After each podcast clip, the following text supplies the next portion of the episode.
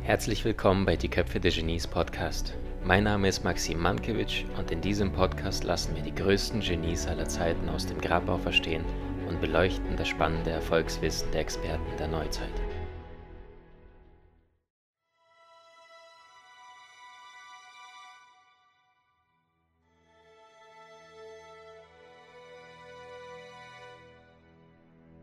Sein Reich war zweimal so groß wie das römische Reich und viermal so groß wie das von Alexander dem Großen. Er war klug, grausam und sein Name wird noch heute mit Schrecken und Angst verbunden. Er fand den Blitzkrieg bereits im 13. Jahrhundert und seine Armee hatte bis zu 130.000 Mann. Sein Aufstieg zur Macht kostete vielen, vielen Menschen das Leben. Er gehörte zu den am meisten gefürchteten Herrschers Asiens und alleine bei seinen Feldzügen starben über drei Millionen Menschen. Die Frage, die sich stellt, ist, wie konnte ein derart ungebildeter Mann so viel Einfluss in der Weltgeschichte erreichen? All das und vieles mehr erfährst du in dem nagelneuen Podcast. Die Welt im 12. Jahrhundert war sehr bitter und rau, sehr rau, um genau zu sein. Um in dieser Zeit zu überleben, musst du stark sein, lernt der kleine Junge von Anfang an. Im Jahre 1162 wird Genghis Khan, damals unter dem altmongolischen Namen Temujin, geboren. Er stammt aus einer hochangesehenen Familie. Er ist der älteste Sohn des Clan-Oberhaupts. Mit seinem normalen Namen Temujin, der so viel übersetzt bedeutet wie Schmied, fängt er an, von Kindheit an das raue Leben zu lernen. Die Familie züchtet Schafe und hat Pferde und gehört zum einen der vier großen mongolischen Stämme. Im Alter von neun muss er eine grausame Erfahrung machen. Sein eigener Vater wird vor seinen eigenen Augen von den Tataren getötet. Doch nicht nur das, die Familie wird ins Exil, in die Steppe fortgejagt, im Grunde genommen ein sicherer Tod. Doch der Junge hat einen starken Willen. Seines Erbes beraubt, gedemütigt und verfolgt, kämpft er sich nach und nach nach oben. Er verhandelte sehr geschickt mit den verschiedenen mongolischen Sippen und Stämmen und beendete auf diese Weise viele kleinkriegerische Auseinandersetzungen. Denn draußen vor den Zelten lag ihm die Welt zu Füßen, man musste sich nur erobern, nur nehmen. Und so kommt es, dass 1190 mehrere Mongolenstämme aus dem ehemaligen Temujin ihn zum Genghis Khan ernennen, übersetzbar mit ungestümer Herrscher. Genghis Khan hat einen älteren Halbbruder, der ihn immer und permanent quält. Darauf erfasst ihn eines Tages ein starker Zorn, so dass er den Bruder im Affekt tötet. Und es dauert nicht lange, da sucht er sich einen neuen Bruder, doch diesmal einen Blutsbruder, Jamukha. Es heißt bei den Mongolen, dass die Seele im Blut des Menschen lebt. Also beschließen sie sich beide, die Adern kurz aufzuschneiden, anzuritzen und ihr eigenes Blut zu vermischen. Denn jetzt werden sie verschmelzen und eins werden. Und sie beginnen zu töten, sehr viel zu töten und sind dabei erfolgreich. Sie erobern gemeinsam. Das Problem allerdings ist, je größer sie werden, desto mehr stellt sich die Frage immer mehr auf, wer wird denn das Ganze regieren und wer ist der Stärkere von den Zweien. Und so kommt es im Jahr 1201 zum Kampf um die Alleinherrschaft der Mongolen zwischen Genghis Khan und seinem ehemaligen Blutsbruder Jamukha. Am Abend vor der Schlacht gegen Jamukha ist Genghis Khan seine Lage äußerst bewusst, denn er weiß, seine Armee ist deutlich kleiner als von seinem Feind. In dieser Situation hat er eine gescheite Idee. Damals war es üblich, dass bevor die Krieger in die Schlacht zogen, dass jeder Krieger ein eigenes Feuer bekam und sich am Fuße des Berges hinsetzte. Weil Khan allerdings wusste, dass sie von Speeren des Feindes beobachtet werden, gibt er den Befehl, fünf Feuer pro Krieger anzuzünden. Das Ergebnis daraus ist, dass von Weitem die Armee von Khan plötzlich fünfmal größer erscheinen lässt, als sie tatsächlich war. Das wiederum sorgte dafür, dass die Männer von Jamukha Panik bekamen und einigen davon in der Nacht verschwanden und flohen, mit dem Ergebnis, dass sie am nächsten Morgen ähm, auf dem gleichen Stand gegeneinander in die Schlacht gezogen sind. Das Ergebnis war überwältigend, Genghis Khan und seine Armee gewann mit deutlicher Überlegenheit. Kurz vor der Niederlage kamen die Leibwächter und übergaben Jamukha an Genghis Khan. Doch obwohl das zu seinem Vorteil war, lässt er diese Männer exekutieren. Der Grund, er hasst Unloyalität und Feigheit. Sein Blutsbruder Jamukha wird gefragt, ob er denn bereit ist, unter Khan sich einzugliedern und zu herrschen. Doch als dieser verneint, ist der Tod ihm sicher. Da die Mongolen glauben, dass die Seele vor allem im Blut lebt, bittet der Blutsbruder ihn zum Schluss nicht zu köpfen, sondern nur mit einer Schnur zu erdrosseln. Sein letzter Wunsch wird ihm gewährt. Nach fünf Jahren Vorbereitung zieht nun Khan auch in die Schlacht gegen die Tataren, die Mörder seines Vaters. Und auch hier erringt er einen unglaublichen Sieg. Doch trotz ihrer Niederlage weigern sich die Tataren, ihn als neuen Anführer zu akzeptieren. Daraufhin gibt er den Befehl, alle Tataren zu töten. Er ist unbarmherzig, er sehnt sich nach Rache. Und er sagt, ein besiegter Feind bleibt dennoch ein Feind, darum tötet sie alle. Um keine Täuschungen zu erleben und unruhig zu schlafen, schlägt man damals den Leichen die Köpfe ab und errichtet aus ihnen Pyramiden von Menschenschädeln, getrennt nach drei Gruppen, Männern, Frauen und Kindern. Man tötete einfach alles, einschließlich der Hunde und Katzen. Und Genghis Khan ist ein Meister der psychologischen Kriegsführung. Weil er den Sieg um jeden Preis haben möchte, lässt er sich immer wieder kluge Dinge einfallen. So behauptet er beispielsweise in einer Schlacht, dass eine Million Menschen ausgelöscht wurden, obwohl in der eroberten Stadt nur 150.000 Menschen lebten. Seine Armee war zweifellos sehr erfolgreich und das lag vor allem daran, dass er als Stratege und Psychologe sehr, sehr smart vorging. So herrschten damals in seiner Armee die strengsten Regeln und bereits kleinere Verstöße wurden sofort mit dem Tod bestraft. Die Disziplin seiner Kriege war außergewöhnlich hoch. Ein weiterer Grund war die strategische Planung jedes Feldzugs. Genghis Khan hatte zahlreiche Kriegslisten. So bildeten beispielsweise zehn Männer eine Einheit. Sollte also ein einziger Deserteur unter diesen zehn Männern sich in einer Schlacht befinden, der von einem angsteinflößenden Feind flieht, so wurden alle anderen neun Männer ebenfalls aufgrund dieser Feigheit des einen getötet. Genghis Khan ist ein sehr, sehr kluger Herrscher und hat eine große Anpassungsfähigkeit. Er übernimmt viele von seinen neuen Kriegstechnologien von den besiegten Völkern. Die drei Erfolgsstrategien von den Mongolen waren damals Kavallerie, Pfeil und Bogen. Der Kompositbogen, den sie verwendeten, war deutlich kürzer als der Bogen, den wir heutzutage kennen, und aufgrund dieser kürzeren Reichweite piekste es nicht das Pferd, so konnte der Schütze das in drei unterschiedlichen Richtungen vorwärts, seitlich oder rückwärts abschießen, während das Pferd nach vorne galoppierte.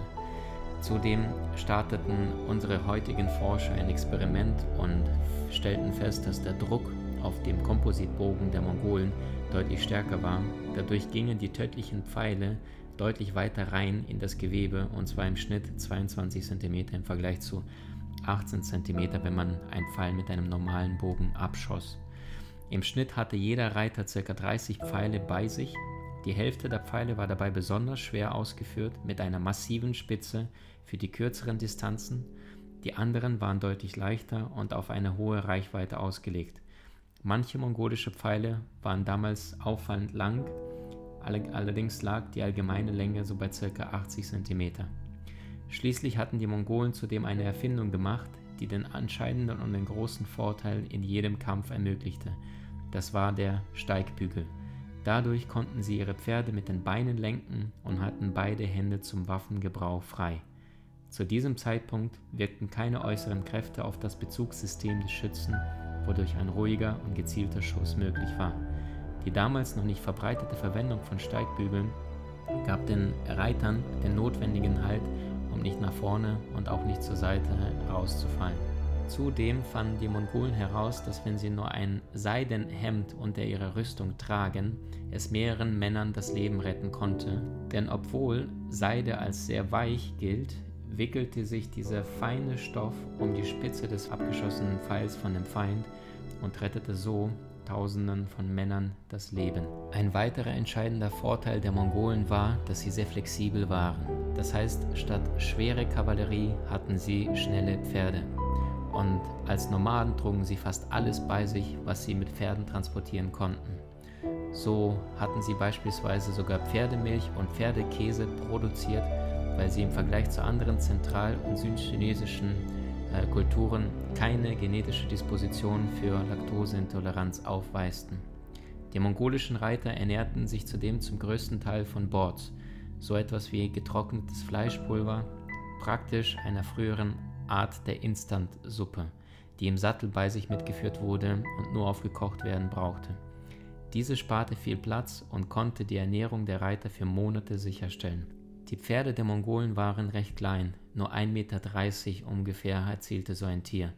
Allerdings hatte jeder Mongole in einem Einsatz in einem Kampf stets ein zweites Pferd bei sich, damit er in einem Notfall im Galopp auf das Ersatzpferd rüberwechseln konnte und so länger unverwundbar blieb. Da die Kriegsführung in der Mobilität jedem Gegner überlegen war, mussten sie nicht jeden Kampf gewinnen. Manchmal reichte es nur, sich auf die Ressourcen der Feinde zu konzentrieren. Ressourcen wie Nahrung, Wasser oder deren Felder. Das heißt, im Vergleich zu der Armee von Genghis Khan waren die meisten Feinde, die damals in den Städten lebten, an ihre Ressourcen gebunden. So wurde laut Genghis Khan die Nahrungsversorgung von der Stadt abgeschnitten, damit die Bauern zur Flucht in die Städte getrieben wurden, so dass dort schließlich die Seuche ausbrach. Und so waren viele Städte mit der Zeit verödet, noch bevor überhaupt der eigentliche Angriff losging. Auch in der Schlacht hatte Genghis Khan einige Methoden, die außergewöhnlich waren. So setzte er beispielsweise auf verschiedene Manöver und Taktiken. Die häufigste Taktik allerdings war ein Angriff mit den Pfeilen und Bogen auf einem scheinbaren Scheinrückzug. Die Mongolen stellten sich da Informationen auf, die häufig fünf Mann tief waren und dritten dann bis auf 50 bis 100 Meter an den Gegner heran äh, und überschütteten ihn mit Pfeilen. Dabei zielten sie zuerst vor allem auf die Pferde der gegnerischen Armee. Als der Feind dann einen Gegenstoß ausführte, folgte dann der erwähnte Rückzug, wobei ein Teil der mongolischen Truppen um den Gegner herumzog und quasi in seinem Rücken über ihn herfiel. Dieses Manöver nannte man damals Dolugma. Und um die Moral seiner Soldaten zu steigern, wusste Khan ganz psychologische Tricks einzuwenden, so ließ er sie immer wieder in Rauten kämpfen und in der Mitte der eigenen Rauten waren Frauen und die eigenen Kinder der Soldaten drin, mit der Konsequenz, dass sie dann kämpften wie die Löwen. Auf der anderen Seite war er sehr schlau und ließ dem Feind immer eine Fluchtmöglichkeit, so dass dieser nicht in diesem letzten verzweifelten Kampf alles gab, weil wenn du eingeschlossen bist, kämpfst du natürlich entsprechend mehr um dein Leben und äh, gibst deutlich mehr. Was der Feind allerdings meistens nicht wusste, ist, dass Genghis Khan und seine Armee alle fliehenden Gegner, ähm, die nicht im Nahkampf attackiert wurden, extrem lange und sehr zäh verfolgt haben. Das heißt, die Verfolgung des zur Flucht getriebenen Gegners war bis zu allerletzten Mann ein Kernaspekt der mongolischen Kriegsführung und dauerte manchmal ganze Tage. Zudem übernahm er von seinen Feinden ein Konzept von Brandbomben, diese bestanden aus Teer, Harz und halte ich fest, Delfinfett und zum Teil auch Ziegennieren. Durch dieses Vermischen von diesen unterschiedlichen klebrigen Stoffen ergab sich eine Flüssigkeit, die in ein Tongefäß gegossen wurde und sehr leicht erhitzbar war. Das heißt, alles, was mit dieser Flüssigkeit, nachdem sie angezündet wurde, in Berührung kam, nachdem man diese Brandbombe auf den Feind warf, erhitzte sich und ähm, war sehr, sehr schwer zu löschen. Doch Genghis Khan war nicht nur ein Eroberer, sondern vor allem ein kluger Herrscher, ähnlich wie Julius Caesar. Er hatte damals bereits ein Reich von ein Viertel der Weltbevölkerung und sorgte dafür, dass die mongolische Sprache eine eigene Schrift erhielt. Dadurch konnte er sein Reich noch besser kontrollieren und beherrschen. Und in der Mongolei gilt er heute als ein großer Held, obwohl er in vielen anderen Ländern einfach nur als ein brutaler Massenmörder angesehen wird. Äußerst beliebt waren bei ihm Architekten und Handwerker. Sie hatten die größte Chance, unter ihm zu überleben, denn er brauchte sie für den Aufbau seines Großreiches. Um sein gigantisches Reich zu verwalten, brauchte es natürlich eines Gesetzbuchs. Und all das, was Genghis Khan befahl, der vom Kindheit an Analphabet war, wurde in dieser Sprache in dem Gesetzbuch notiert. Dadurch, dass das ganze Reich riesig wurde, war das äußerst beliebt bei den Händlern, weil plötzlich wurde ihr Transport deutlich sicherer auf den Straßen, die von Genghis Khan kontrolliert wurden. Etwas Persönliches zu Genghis Khan, er sammelte Frauen wie andere Menschen Briefmarken. Das heißt, jedes Volk, was besiegt wurde, die Prinzessin oder die entsprechende Königin, Kaiserin, wurde seine Frau.